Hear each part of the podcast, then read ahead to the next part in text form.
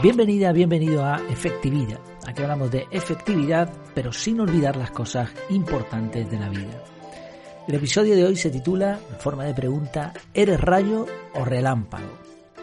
Desde pequeñito nos asombran las tormentas eléctricas, ver esos destellos luminosos en el cielo y poco después escuchar el intimidante sonido del trueno es algo espectacular. Seguramente tú también has, medido la distancia a la que está una tormenta, con eso de los 430 metros por segundo, si no recuerdo mal. Y, hasta desde pequeñitos, ¿no? Preguntamos, ¿qué está pasando? ¿Qué es eso? ¿Qué diferencia hay entre rayos, relámpago y trueno? ¿Lo sabes, por cierto? Te lo explico rápidamente. Si lo sabes, pues fantástico, mejor todavía. Básicamente, relámpago es la luz que vemos en el cielo cuando se produce una descarga eléctrica. El rayo es lo mismo, solo que la descarga es entre el cielo y la tierra. Y el trueno es el sonido, el sonido que se produce en ambas descargas, tanto rayo como relámpago. Si has visto una tormenta eléctrica, verás que los relámpagos iluminan gran parte del cielo y producen un montón de líneas que se esparcen y se ramifican a modo de fractales. Por contra, el rayo conecta con algún punto exacto en la Tierra, un árbol, una antena, lo que sea y en vez de expandirse, se enfoca en ese punto y descarga ahí toda su energía. Hay pocas posibilidades, pero puede caerte un rayo, sobre todo en determinados sitios, o hasta más de un rayo. Roy Cleveland Sullivan, apodado el pararrayos humano, tiene el récord.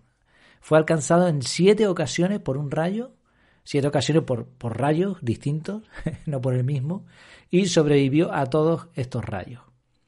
Bueno, y todo esto que tiene que ver con la productividad personal, con la efectividad, como nos gusta llamarle aquí. Pues bien, todos podemos ser relámpagos o rayos dependiendo de cómo trabajamos. Hay quien se dispersa rápidamente, saltando de una tarea a otra, sin un rumbo fijo, está en las nubes, nunca mejor dicho. No quiere decir que no esté haciendo nada, de hecho, consume mucha energía. El problema es que, más allá del ruido que genere, no hay efectos.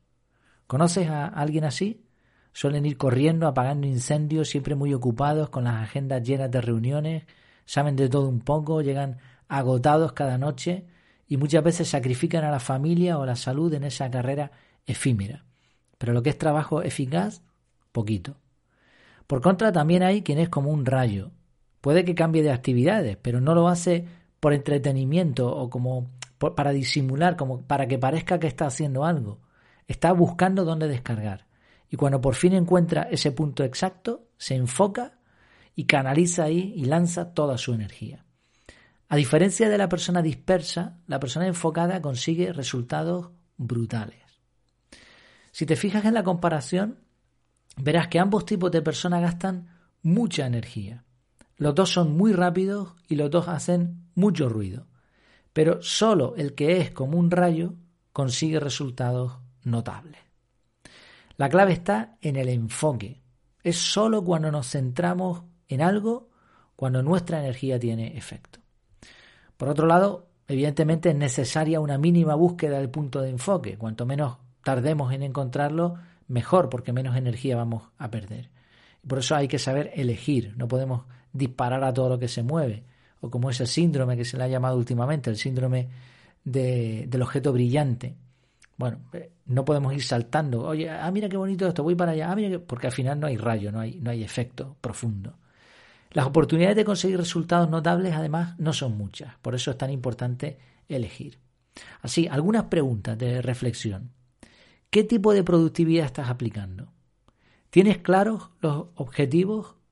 ¿Has descartado las tareas de poco impacto y sabes cuáles son las dos o tres tareas más importantes? ¿Estás programando con fecha y hora bloques de tiempo para ejecutar esas tareas? ¿O las dejas a la casualidad o las dejas en una lista de tareas que después al final nunca terminas de hacer? ¿Has hecho una búsqueda de información para estar preparado? ¿Has tenido en cuenta los pasos previos y el contexto adecuado al programar bloques de tiempo? ¿Notas que tu trabajo tiene resultados brillantes? Como ves, la productividad no es simplemente hacer mucho, sino también producir algo que tenga sentido, que tenga efecto. Podemos elegir ser como relámpagos o como rayos. La energía la vamos a gastar igual, pero la diferencia está en los efectos que vamos a conseguir. para terminar, entre signos de admiración grandes, seamos rayos, sin matar a nadie, ¿eh? eso sí. Muchas gracias por tu tiempo y por tu atención. Hasta la próxima.